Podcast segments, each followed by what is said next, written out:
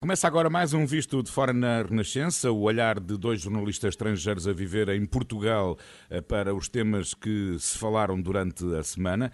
A Begonha Inigas, o Olivier Bonamites e numa conversa sempre muito bem conduzida pelo jornalista Miguel Coelho. Bom Cheque dia a todos. Olá, bom dia Paulino, bom dia, bom obrigado. Bem-vindos ao Visto de Fora. Olivier Begonha em forma? Sim, sim, sim, sim. O Olivier, só, só para quem não nos está a ver, o Olivier vem de mangas arregaçadas, a Begonha de manga curta. Isso é só calor ou já é para levar a vacina da Covid, não, Begonha? O que é que estamos em forma. Eu, pelo menos, estou a tentar andar por dia tipo 10 km, 11, estar em forma. Não me sinto à vontade para ir ao ginásio, mas acho que para combatir o bicho devemos estar em forma. Combater o bicho. Sendo que em França, uh, Olivier, uh, há uma corrente muito forte contra as vacinas uh, da Covid e não só. Enfim, se vieres a ter oportunidade de vacinas, ou não? Uh, sim, sim, sim, claramente, sim, sim. Uh, uma vez que já não, ainda não há vacina contra a parvoíce, uh, que seria para mim a grande invenção do, do, do, da história da humanidade, da humanidade mas sim, sim, não, não irei hesitar. Para mim será um dever cívico em relação aos mais velhos, mas claro, antes de tudo, será importante depois as entidades responsáveis explicarem e fazer muita pedagogia para convencer as pessoas, porque, como disseste muito bem, existe em França uma corrente super forte contra as vacinas. Uh, metade das pessoas uh, tem muitas dúvidas, hum. mas eu acho que o caminho ainda, as coisas ainda podem mudar, portanto, ainda não, ainda não há vacina neste momento, portanto, para isso. Eu vou explicar cá uma coisa muito simples. Uma das minhas grandes amigas, uma pessoa muito, muito formada, quando teve o seu único fillo, eh, diz que era contra vacinas, non é? E eh, nós, todo, o resto dos amigos, explicábamos, falábamos con ela, mas como podes pensar que sí, porque as vacinas non sei que, non sei cuánto. Quando o fillo comenzou a apañar todo e máis alguma coisa, umas gripes horríveis, umas coisas horríveis que, que, que, que ficaba mm, días e días que o tiñan de, de levar as urxencias, ela mudou totalmente. doenças mortais. E esteve a beira moitas veces de ter problemas graves, ela mudou completamente e comenzou a vacinar ao filho. Eu simplesmente explico isto porque as, vacina, as vacinas estão para algo. Portanto, venham elas, não é? Venham venha, elas venha, uh, venha, e as notícias uh, dão conta de avanços nesse sentido. Uh, pode ser que dentro de algumas semanas tenhamos novidades e nomeadamente aqui na Europa, que já em janeiro possa começar a, a distribuição Oxalá. de vacinas. Bom, mas avançamos então no Visto de Fora, lançamos sempre um olhar aos temas europeus, uma parceria da Renascença com a Euronet, a rede europeia de rádios. Euronet Plus. E uh, começávamos aqui pelo Conselho Europeu de ontem, não é? Mais uma vez inconclusivo, uh, enfim, um Conselho informal e, e online, mas que uh, discutiu a, a, questão da pandemia em geral e, em particular, a bazuca europeia, que está travada pela Hungria e pela Polónia, pelos vistos também pela Eslovénia, mantém a ameaça de veto ao orçamento europeu e recordo que está em causa a ligação entre os financiamentos comunitários e o respeito pelo, pelo Estado de Direito. O resto da Europa, Olivier, estará refém de húngaros e polacos? Sim, é, neste momento estamos. Uh, é uma realidade, é uma constatação. Uh, mas não é de agora. Uh, eu vi esta manhã, ontem de manhã, o jornal católico cristão francês, La Croix, uh, a Cruz, uh, tradução, uh, que, que, por acaso é um grande jornal, que dizia que o vírus do autoritarismo atinge a Hungria. e é curioso porque Viktor Orbán é um dos homens, como aliás a Polónia é, como PGE, que fala non-stop neste momento das raízes cristãs da Europa. E não deixa de ser curioso que um jornal como La Croix não se revê nisto. Uh, aliás, sabemos muito bem que o próprio Papa Francisco, às vezes, quando há pessoas que falam em nome uh, do Cristo ou das raízes cristãs, uh, ele às vezes coloca um, pronto, um pequeno travão. e é engraçado, não deixa de ser engraçado ver Lacroix ter a mesma postura. Ou seja, muitas vezes é, não é porque tu te referes às raízes cristãs que tu estás no caminho do Cristo. É, uhum. Não é? Uh, e isso que estamos a viver na Europa com a Hungria e a Polónia, que é uma nova forma uh, de, ver, uh, de ver a vida, de uma forma geral. e a grande questão é saber se podemos tirar alguma soberania a estes países, porque eles podem ter o direito, eventualmente, de achar de forma diferente do como Portugal, uma Itália, uma França, uma Espanha, etc, etc. Só que existem regras na Europa. Existem regras regras, a Europa não se construi eh, do, do, nada e, portanto, a grande questão é encontrar o equilíbrio, porque eles também têm o direito de ter a sua própria mentalidade, a sua própria história, mas tudo isto tem que ser enquadrado absolutamente. Isso é uma última nota. Quando a Hungria diz que a, uh, que a União Europeia parece a União Soviética, uh, a vontade de responder é que não, porque a diferença da União Soviética e a União Europeia, da União Europeia tu podes sair quando tu quiseres. Eu acho que a União Soviética era mais complicado sair Era impossível, da União quase. Soviética. Sair. Quando quisermos a União Europeia, a porta está, está aberta. Mas a questão é como é que se ultrapassa esta situação, como é que se sai deste impasse, Begonha? Sí, sí, é a pergunta, non é? E é moito difícil. Eh, nas maus da, da Angela Merkel pode estar, eu confío na nosa Angela, porque realmente é unha muller que, que ten demostrado que, que ultrapasa moita coisa e que consegue e xuntar a todos a volta dunha mesa e depois de moita, moita, moita, moita conversa e moita, moita diplomacia chegar a un acordo. Isto é fundamental para que os nosos ouvintes, os ouvintes da Renascença saiban. É fundamental para nós este acordo, porque está en xogo todo o diñeiro, esta bazuca eh, da que falamos, é unha palabra mm. para mí moito engrasada, mas esta, este diñeiro que ten de, de vir da Europa é vital para países como España e, e como Portugal para os próximos tempos, para os próximos sete anos. Estamos a falar dun diñeiro que sin ele que é o que vai acontecer nos nosos países. Por iso é tan, tan importante neste momento, alén dos nosos problemas internos con a pandemia, que son gravísimos, temos de ollar tamén para a Europa máis do que nunca, porque sin este diñeiro nós non vamos conseguir ultrapasar a crise. Sim, mas alguém vai ter de ceder, ou a Hungria e a Polónia. Eu acho que a Hungria e a os Polónia. outros eh, 24 ceder ou vão ter de 25, porque a Eslovénia está, está também aparentemente ao Sí, lado da Hungria e da Polónia. Mas ceder eh, nunha conversa, nunha negociação, quen, quen sabe e que, quen está habituado a negociar sabe que para eh, chegar a, con suceso ao fin dunha negociação, non é, a un resultado, tens de ceder por todas as partes. O problema é que a Hungría e a Polonia, agora a Eslovenia, eh, están a tensar moito a corda. Non é? E entón van ter, van ter de ceder nalgúma coisa porque non podemos estar a ceder o resto. E non nos esquezamos que a Hungría, sobre todo a Hungría, ten un regime e ten un presidente que é moito radical, non é? E que, pronto, as liberdades, en fin, non, non, non defende as liberdades, precisamente. Sim, eu, eu acho que a Hungria e a Polónia vão ter que ceder. Vamos ver se a União Europeia também não tem que ceder um pouco. Terá, terá de ceder. também. Terá de ceder. Agora é preciso não esquecer que a Hungria e a Polónia também precisam do dinheiro europeu. Não são apenas os países que mais conhecemos à nossa volta que precisam de dinheiro. Eles também precisam muito de dinheiro. Está a haver Sim. um número inacreditável na Polónia que tem um sistema de saúde que por cada 100 mil habitantes eh, tem eh, 250 médicos e 500 enfermeiros. Por cada 100 mil habitantes. Portanto, é muito, muito pouco. Portanto, são países também, como o caso da Polónia, eh, que com o dinheiro europeu eh, tem vindo a desenvolver-se, mas ainda há muito trabalho para a frente e precisa a Polónia também eh, deste dinheiro europeu. Sim, são dois países onde esta segunda vaga da pandemia também está a atacar Sí, fortemente. E, e precisamente imagino, e por iso eu confío na Angela Merkel, eh, que por, por este lado, precisamente de que o diñeiro precisamos todos, non é? Precisamos dele para, para, para mm, sair disto e para ultrapasar as dificultades vaise conseguir algún acordo. E depois que eles mm, teñen apostado neste discurso duro contra o resto dos países tamén para se afianzar, non é? Un bocado. Afiançar, enfim, afirmar internamente, é isso? A- afirmar internamente, afianzar tamén todo o que eles defenden e tamén cos, cos seus electores, sí, internamente, e tamén para ter un, un posicionamento na Europa determinado, non é? Antes non se falaba moito de, de, da Polonia, a Hungría, non é? Non, falábase se callar así, dos países do sul de Europa, tal. Mas así están a conseguir que todas, eh, todos os ollares estesen agora dirixidos a eles, Veremos non é? se há desbloqueio ainda antes da presidência portuguesa que Oxalá. começa a- em janeiro. A situação da pandemia, entretanto, parece estar mais do que nunca descontrolada em vários países, incluindo Portugal. Eh, Noutros, como Espanha, há sinais de algum abrandamento, embora com números diários ainda muito elevados. Olivia, como é que estás a ver a evolução Onde? A nível europeu em geral? Uh, está melhor, está ligeiramente melhor neste, uh, desde as, as medidas que foram tomadas uh, de- de- das restrições, alguns recolher obrigatório, outros em confinamento. Hum, há, há muitos países uh, que dizem que estamos quase no pico.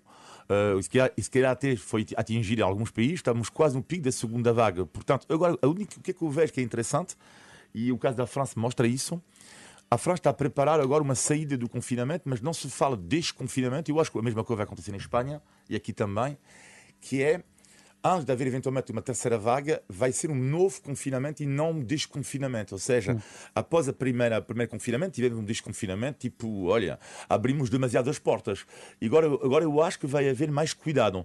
Ou seja, ok, pode haver eh, algumas medidas mais leves, uh, para estar que a economia possa retomar também mais ainda, mas nunca vai ser, não tenho dúvida nenhuma, nunca vai ser o desconfinamento como houve no mês de maio passado. Espanha é um mas, caso desses. Há, um desconfinamento gradual em algumas comunidades. Mas, mas eu não concordo neste caso. Costumo concordar com Olivier muitas vezes, mas neste caso não concordo com ele, porque eu acho que não estamos melhor. Eh, os números da Itália, os números da Itália são horríveis. Eu, precisamente esta semana, como todas as quartas-feiras... Mas a Itália, se bem ah, nos recordamos, iniciou esta segunda vaga sim, mais sim, tarde. Sim, sim, mas Países não começaram mais cedo, como Espanha ou o próprio Reino Unido, que esta mas, manhã o Ministro da Saúde temos... britânico veio dizer que talvez o Natal seja mais uh, normal do que aquilo que se temia há alguns dias atrás, porque a situação parece estar a melhorar um pouco no Reino Unido são exemplos de alguns países que estão a melhorar, enquanto Sim. outros, como Portugal e Itália, lá está. Exatamente. Estão a é que o que está a acontecer é o que quero acrescentar aqui. Primeiro, que para mí non alcanzamos o pico. A Italia está a acontecer como na primeira vaga, é dizer, está agora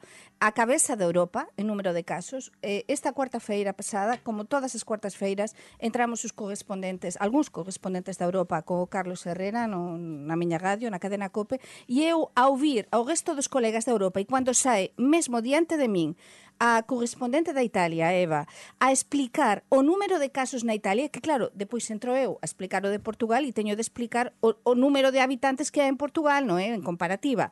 Mas é que na Italia e a tal número de casos eh, e tal número de mortes tamén, porque non é só número de infectados. E no caso da España está a acontecer unha coisa tamén un bocado relacionado con o que dicías, Miguel, e é que zonas de España que na primeira na primeira vaga, non é? Eh, non tiñan demasiados, non era moito preocupante, non tiñan moitos infectados. Eh, agora está moito peor, por exemplo, e, e por exemplo, e outras que na primeira vaga estaba moito mal, como é o caso de Madrid, agora están moito mellor, non é? Eh.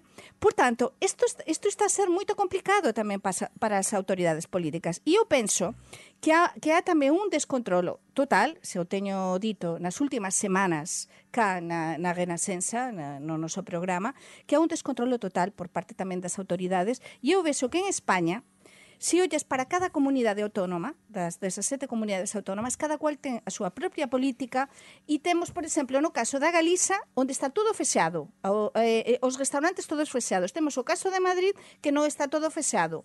Temos confinamentos perimetrais, que non se pode sair eh, das... Son eh, cercas sanitarias. Cercas sanitarias tamén, eh, e o que tamén se quer facer cá os feriados. E temos zonas como a Cataluña, que esteve, que xa falamos disto cá, esteve fechado tudo e, mm. e os restaurantes e cafés Mas e tal e, vai, e que vai começar a reabrir. Portanto, para mim não está melhor a situação. E depois temos, temos o exemplo da Finlândia, Olivier, que uh, começa a ser apontada como o grande exemplo a seguir.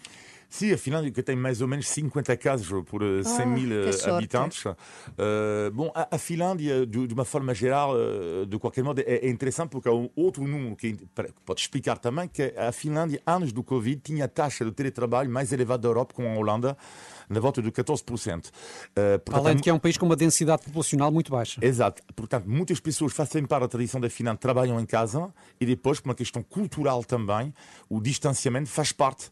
Uh, também não há como uh, aqui o, o, abraço, os beijinhos uh, non-stop.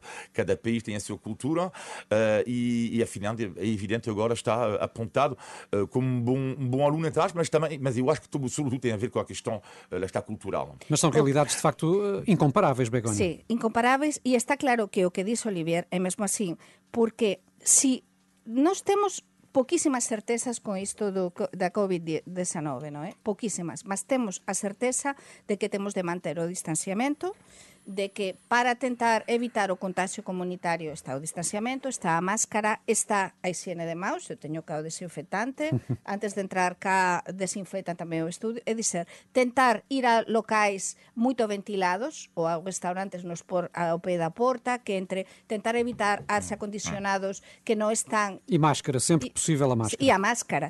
Iso está clarísimo. O resto non está claro. O resto non está claro.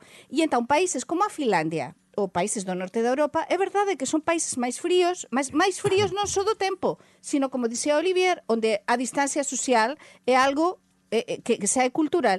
Mas, por exemplo, países como Portugal, España, França, até Londres, se vamos a Londres, no? ou íamos a Londres antes, todos xuntos no metro, todos pegados uns aos outros. No caso da Italia e da España e de Portugal, os restaurantes coas mesas moito antes, moito perto unha das outras, até locais pequenos, todos xuntos na rúa, todos a nos beixar, a nos abrazar. Propicia o contágio. Propicia, propicia Muito bem, mesmo. são 10h35. Recordo que estamos no Visto de Fora, uma parceria da Renascença com a Euronet, Rede Europeia de Rádios. Euronet Plus. E em Portugal estamos à beira da renovação do estado de emergência e de medidas mais restritivas, eh, nomeadamente para os conselhos onde os contágios são mais preocupantes. O que é que eh, vos parece, começo por ti, Olivier, eh, esta ideia de um maior escalonamento das medidas consoante a gravidade em cada conselho? É uma medida que muitos países adoptaram, uh, em função da gravidade, tu vais adoptar uh, tipos de medidas. Desta vez, uh, Miguel, fiquei, pelo menos, eu percebi, desta vez, as medidas. Algo extraordinário, que normalmente nunca se percebe não nada das medidas. medidas.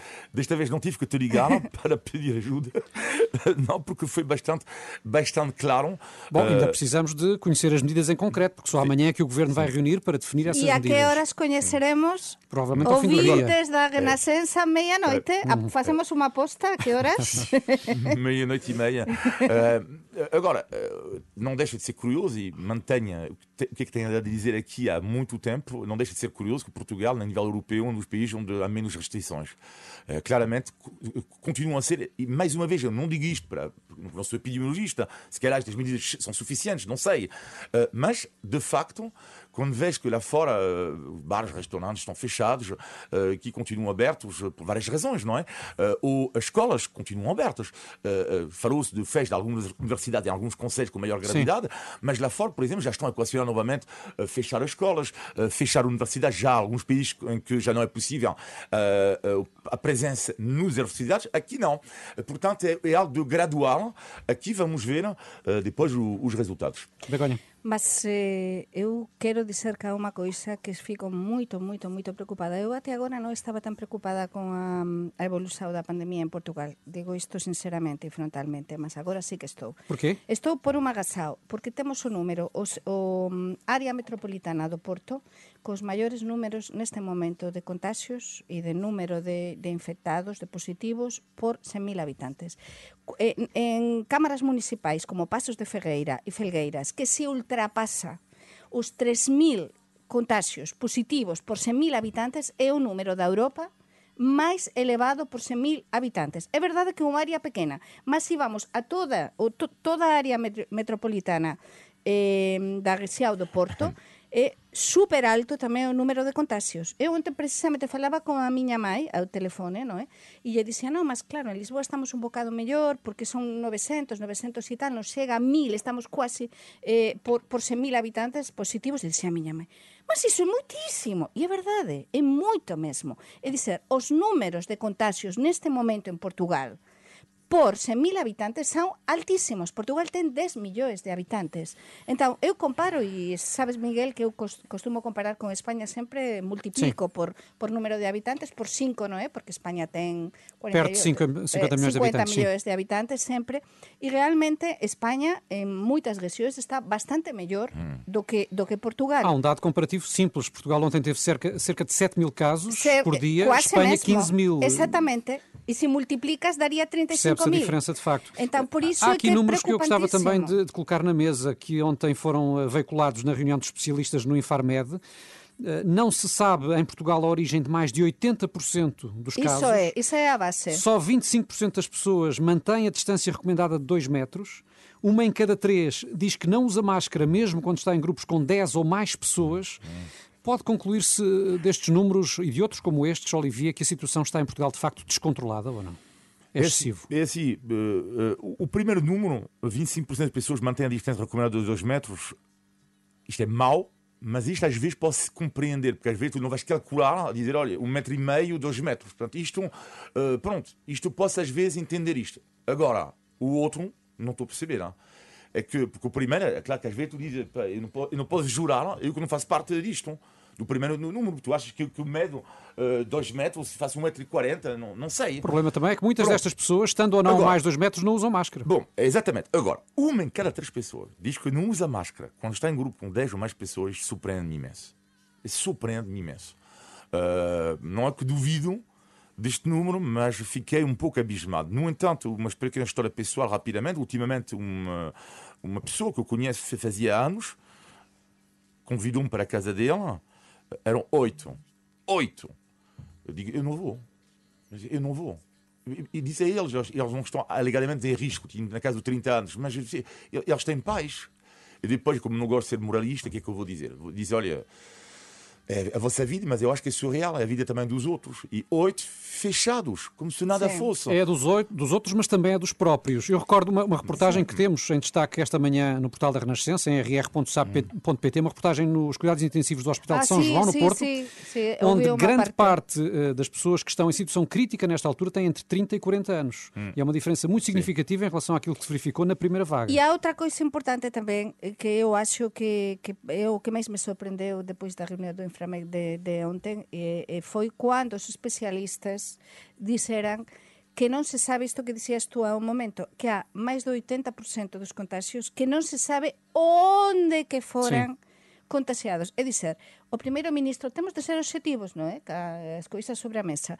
Há unha semana eh, explicou precisamente coas medidas, ou unha semana non, ou dúas semanas, cando explicou das medidas isto do, do eh, recoller obrigatorio a partir da unha da tarde no 70% Nos fins de semana, nos sí. fins de semana, que máis do 60% dos contagios eran en que? Eh, familias, eh, reuniões sociais, tudo isso. Sabe-se agora que era dos contágios cuja origem se conhece. Exactamente. O problema é dos outros todos. Mas é que há un 80, e então isto, digo aos nosos ouvintes, un 80% dos contagios do COVID, os especialistas, epidemiologistas, as persoas que saben disto, porque nós non sabemos nada mesmo disto, nos están a dizer, e son os que temos de ouvir neste momento, que son os que saben, que a 80% dos contagios non se sabe onde que foran. Mas e o que é que concluís disso? O que conclúe que temos de ter inmenso cuidado. É dizer, non nos podemos confiar con nada. É dizer, ir na rúa coa máscara.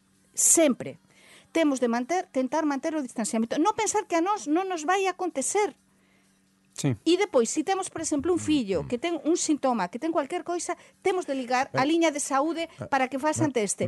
Temos de, de, de ser tamén moi, de pensar nos outros. Non nos non ficar no noso cantiño a pensar que, que a nós non nos vai acontecer nada. Mas há há uma coisa a mim que me faz confusão, que em Portugal não há um debate sobre isto, que é a questão da escola. Eu não estou a perceber uma coisa, que é, do ponto de vista educacional, é evidente que, no caso do meu filho de 15 anos, tenho um filho de 15 anos, uma filha de 18 anos. Ela na faculdade, ela vai três vezes por semana, e ele 15 anos.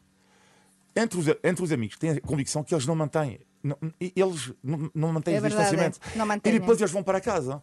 Isto tem que ser discutido, não estou a perceber. Não? Tipo, ou seja, isto tem que ser claramente discutido. Ou reforço do Conselho Sanitário nas escolas, ou, como já foi feito em vários países, eu sei que é atroz do ponto de vista educacional, do ponto de vista isso, mas algo tem que ser feito, porque se as crianças todas misturam-se, eh, eu vejo, o meu filho não respeita. Eu falo com ele, mas eu vejo na rua. Sim. Depois, eu, quê? Eu não vou policiar o meu filho non-stop. Mas non culpe, non culpemos só os nosos fillos, que a verdade é que os adolescentes facen isto, mas persoas do noso entorno, eh? non estou a falar de nós, porque eu, por exemplo, con as miñas amigas, ont- ontem almocei con dúas amigas, dúas, é dizer, estou a ter imenso cuidado eh, de cumprir todo en casa, por exemplo, non convidar a ninguén a casa, ter imenso Temos de cuidado. avanzar, Begoña. E nos, no, os nosos fillos, cando chegan a casa, é moito importante que os eduquemos para facer todo o que a limpeza, deixar os zapatos antes de entrar, eh, continuar con todo isto e ter higiene en casa. Quero É só moito ouvi-los sobre uma questão que também tem estado a causar polémica. Vamos ter o Congresso do PCP neste, neste contexto pandémico. O que é que acham? Os eventos políticos devem ou não realizar-se nesta altura?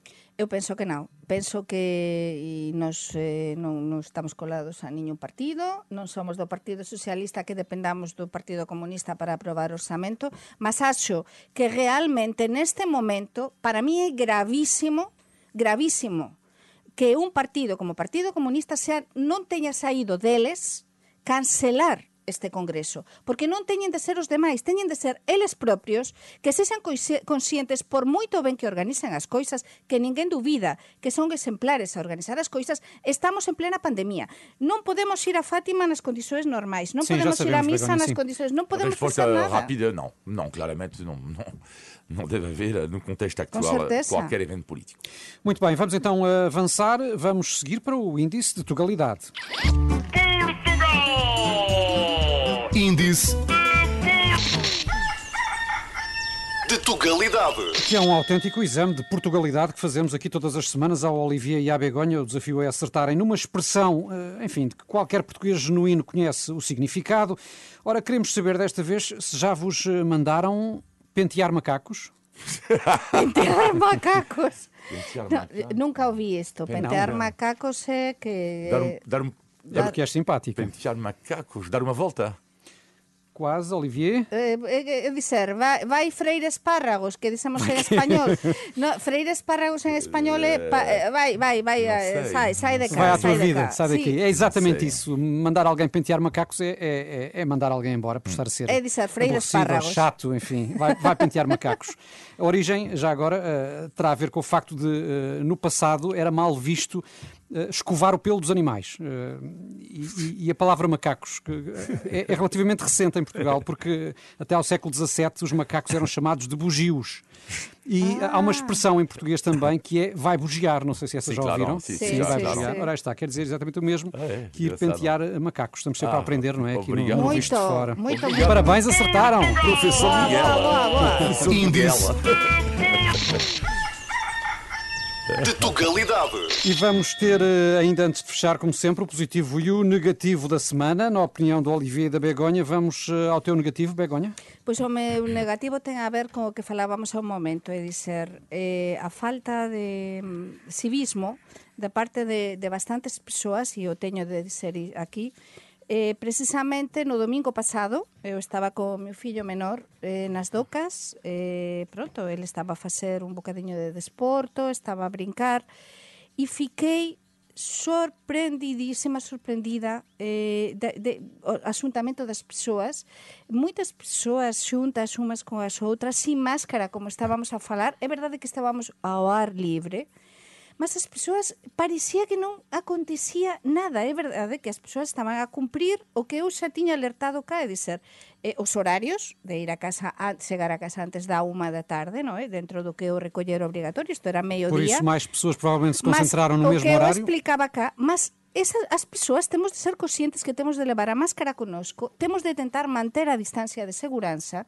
E claro, as crianças a brincar umas con as outras, todo misturado, e dizer, isto é caótico, e isto vai acontecer este fin de semana outra vez. Por iso eu alerto sobre isto, que as persoas temos de mudar de perspectiva eh, e de ter cuidado. Olivier, teu O negativo. meu negativo da semana tem a ver com uma nova tendência inacreditável nos sites de encontro para encontrar o amor. Eh, eu não falo de mim. Não. Posso, posso, posso, posso. Faz És apenas um investigador. Posso, exatamente. Bom, vou-vos contar, eu vou-vos contar sou, uma sou. história que acontece a um grande amigo meu que eu vou chamar Filipe. Ok, ele não se chama Filipe. Eh, mas ele contou uma história genial que ele anda à procura, ele, ele desde sempre, tem na casa dos 40 anos, do amor. Nunca encontrou na vida dele, nunca. Eh, e e, inscreveu-se um dia num site de encontro online. E agora, em duas semanas, ele foi apanhado duas vezes por eh, senhoras que fazem este estratagema genial, que é, ele fala com, com elas e tudo isso, e numa certa altura, eh, são pessoas que lhe querem vender bitcoins. Sabem, bitcoins são, é aquela moeda virtual. Dinheiro virtual. Sim. Portanto, sim. é um novo fenómeno que é cada vez que ele fala com uma rapariga agora, passado um tempo, coitadinha, ele não tem sorte nenhuma. a rapariga faz sempre a mesma pergunta: Ó oh, Filipe, queres-me comprar bitcoins? Azar, Coitado azar, azar ao amor. de Sim, facto. azar ao amor Vamos mesmo. aos positivos, Begonha. Pois eh, o positivo precisamente falamos do mau, mas tamén do bon que ten este país que son moitísimas coisas. E unha delas é que funciona ben e vou dar agasao ao meu amigo e colega Olivier, o SNS 24 acho que funciona moito, moito ben con o tema dos testes do COVID, o acompañamento, porque o meu fillo máis vello, nos a máis ou menos 10 días, tivemos, vimos que tiña tose, que tiña un bocadiño de febre, e precisamente por un sentimento cívico, pensamos que podría contagiar os colegas da escola, ligamos, nos atenderan super, super, super ben, depois eh, lle atendeu un médico e depois lle pediran para facer o teste, non? En menos de 24 horas, como tú explicabas, Olivier, e mesmo eu o vivín na miña casa, en menos de 24 horas tiñamos o teste, o resultado no email, que eu enviei directamente o profesor, o tutor do meu fillo. É dizer, para min, unha salva de palmas como é que está a funcionar o SNS 24. É un exemplo vivido na minha casa. É dizer, estão a trabalhar bem. Não, e é de sublinhar porque na primeira vaga, sobretudo naqueles primeiros meses da, da pandemia, houve muitos relatos de Sim, demora, de, sim, de- de falta sim, de, sim. de- de atendimento, etc. Mas não é certo E com o agora. reforço que houve na linha de saúde ao longo Sim. dos últimos meses, eh, de facto parece que na maior parte dos casos essas situações estão ultrapassadas. Olivier, o teu positivo da semana. Eh, O positivo da semana tem a ver com uma nova moda que há eh, na margem sul, lá onde vive em Almada, mas eu não sei se ela existe também a nível nacional, mas de qualquer modo eu vou investigar isso porque eu acho muito curioso que desde o início do desconfinamento conhece cada vez mais pessoas, jovens e menos jovens, que andam a pescar. Ou seja, a pesca é algo, não sei se tem a ver com o desconfinamento, mas no meu bairro, pessoas mais velhas e tudo isso, que convidam os mais jovens e tudo isso. E por acaso falei no outro dia com um amigo meu que vive em Lisboa, no bairro dele também ele conhece mais pessoas assim. Não sei se tem- a ver com o regresso à natureza, ah, mas é brutal. Eu acho isto muito saudável, ah, melhor do que ficar a ver a televisão durante 10 horas seguintes. E depois eu confesso que adoro ouvir histórias de pescadores, adoram. Quando depois eles vêm, que explicam tudo, como é que é uma Que nos dourada, como é que alguém. é. Podemos como dizer é que algum é um- pescador que nos conte, não Como é? é que é uma dourada, como é que é um roubar, como é que se pesca isso, como é que se pesca aquilo. E eu adoro isto, adoro o mundo da pesca, apesar de eu E é pesca no não Tejo? gosto de pescar. O que é? No Tejo? No Tejo, não, no mar, muitas vezes sim, há outros no Tejo Ah, também. mas no Tejo é muito mar E no interessante. Tejo, no Tejo e também eh, no mar e é muito giro, fazem sandes, eh, levam uma coisa, um, um Olha, um que nos, que nos um sonho, sigam ou que um nos, escre- que nos escrevam os, os pescadores Pelo que... simples não é melhor levar uma lata É? de conserva, não é? Não, não, não se vai dar o caso Mas de não tu pescar não nada. pescaste Não, nunca? não, não, porque não gosto de pesca por uma razão, odeio a pesca por uma razão, que sou uma pessoa impaciente, eu, completamente impaciente. Sim, E, sabemos, claro, sabemos. E claro que Sofremos para isso na pescar- pele. E claro que para pescar e ser impaciente como eu, isto não dá, por isso eu acompanho, posso acompanhar, comer um pouco com eles e depois eles oferecem um peixe, explicam um peixe, tudo isso. Por Enfim, certo. Não é, não é uma atividade que dê para fazer em teletrabalho, mas pronto. Não, vamos não. vamos rematar, Begonha, uma sí, frase. Sí, só, que- só quería cumprimentar o Delmar. O Delmar é o, motori, o motorista da Uber que me trouxe até cá hoxe e pediu-me para o cumprimentar e cumprimentar a todos os motoristas da, Delmar. da Uber. Delmar eh? cumprimentado e na pessoa dele todos os ouvintes que nos seguem aqui todas as semanas. No Visto de Fora, obrigado Olivier Begonha. Obrigado. Voltamos de hoje a oito dias. Um bom fim de semana. Tchau, Bom tchau. fim de semana. Pegue no telemóvel e descarrega a aplicação da Renascença. Agora estamos consigo em todo lado. Foi mais um Visto de Fora na Renascença. Um grande abraço para vocês com muitas saudades vossas. Bom dia, bom fim de semana.